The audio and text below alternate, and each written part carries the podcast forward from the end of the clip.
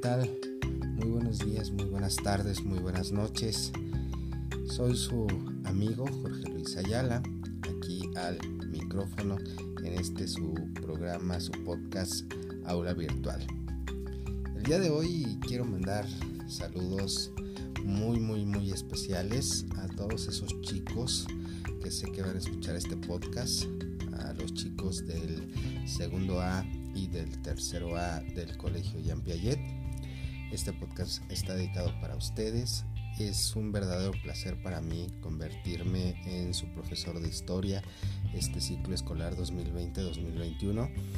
Y bueno, espero, espero lograr que les guste la historia, espero lograr que rompamos mitos, que rompamos tabús acerca del estudio de la misma lograr que vean que la historia no es aburrida, sino todo lo contrario, es una de las materias más apasionantes que pueden encontrar.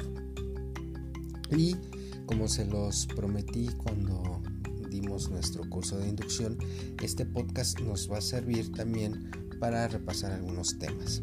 En específico, hoy les quiero hablar del porqué de la historia, del para qué de la historia, para qué nos sirve la historia, ¿Por qué es importante estudiar la historia?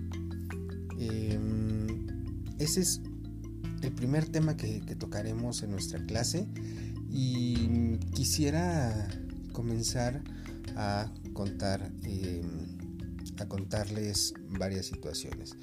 Eh, la historia llegó a mi vida porque mi padre es profesor de historia, ya con, con bastantes años de servicio y en mi casa había muchísimos libros de la materia. Eh, cuando uno es hijo de profesores se la pasa prácticamente solo en su casa y una de las formas de distraerme pues era tomar esos libros y leerlo. Mi madre también profesora me enseñó a leer muy muy jovencito y aproximadamente cuando yo tenía 6 o 7 años cayó en mis manos uno de los libros más interesantes que yo he leído y que además fue el primer libro que yo leí completo, que fue el Popol Vuh. El Popol Vuh nos narra las leyendas, los mitos, la, cosmo, la cosmovisión de los mayas quichés. Y entonces eh, ahí comprendí que la historia era algo más que aprender fechas, que era algo más que aprender nombres de personajes. Y comprendí que la historia iba más allá, solo que en ese momento no sabía cómo explicarlo. Pasó el tiempo, terminé estudiando la licenciatura en historia y entonces eh, comencé realmente a comprender la importancia y la utilidad de la historia. Yo había estudiado historia porque me gustaba, pero realmente no le había encontrado yo una utilidad. Y me pasaba tal vez como a muchos de ustedes, eh, solo que a mí me gustaba, ¿no? Pero realmente pensaba que la historia solamente nos servía para recordar cuestiones pasadas.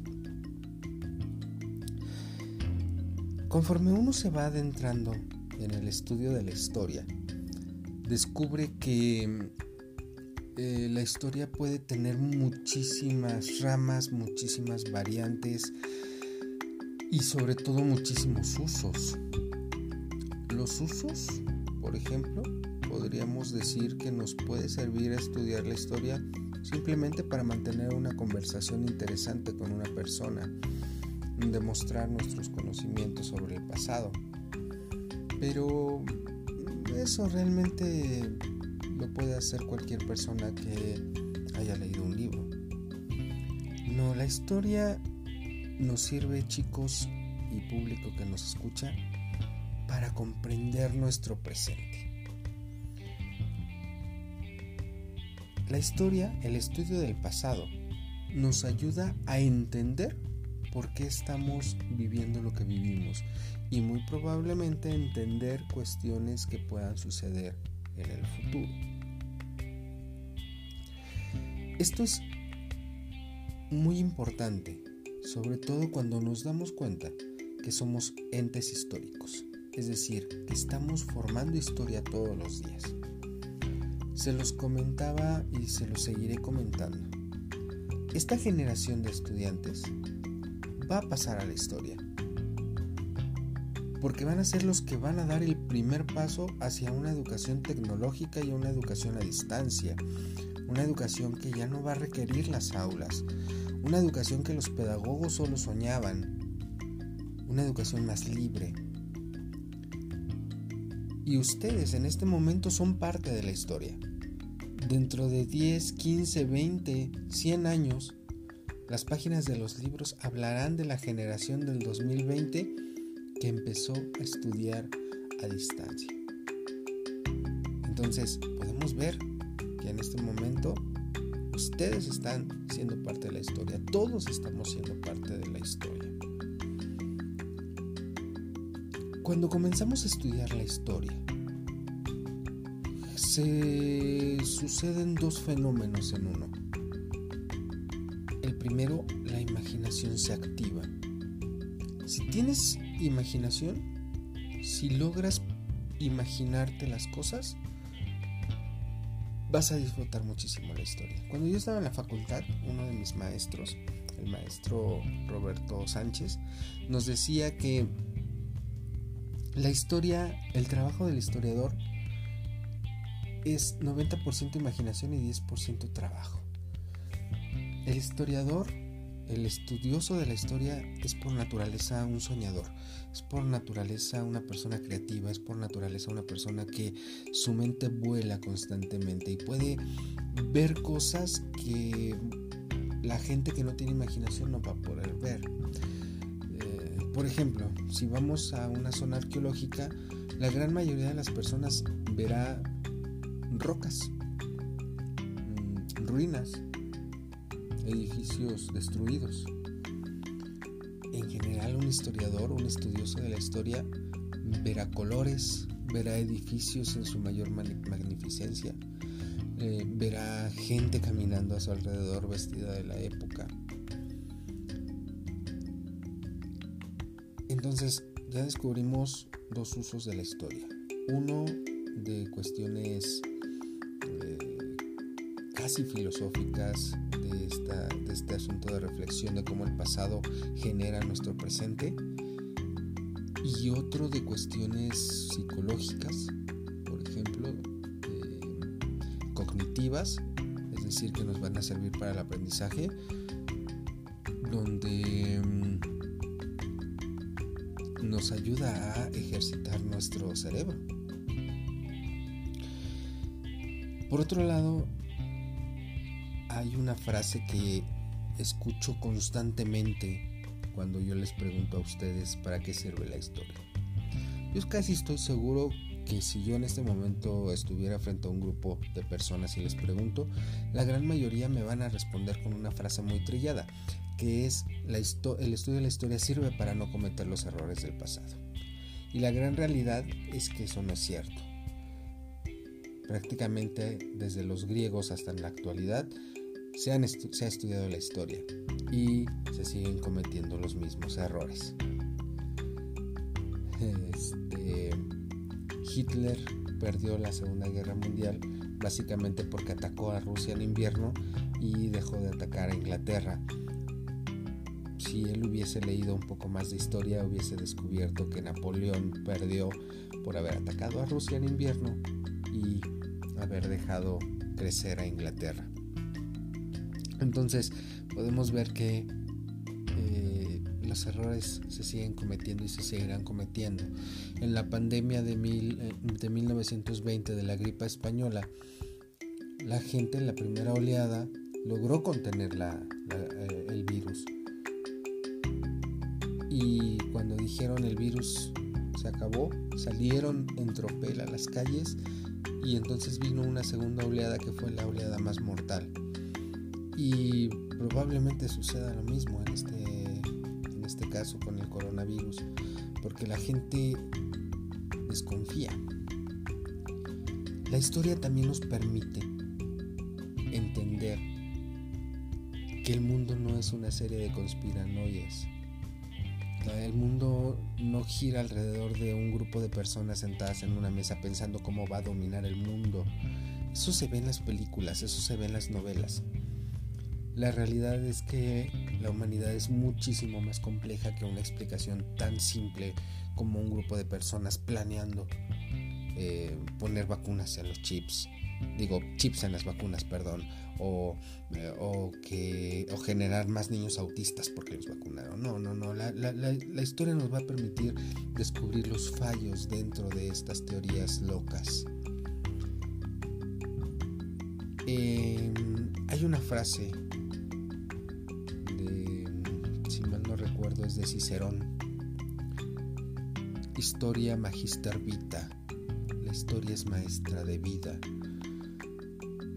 La historia nos enseña cómo vivir. La historia nos enseña cómo actuar. La historia nos da las pautas de lo que debe ser la civilización.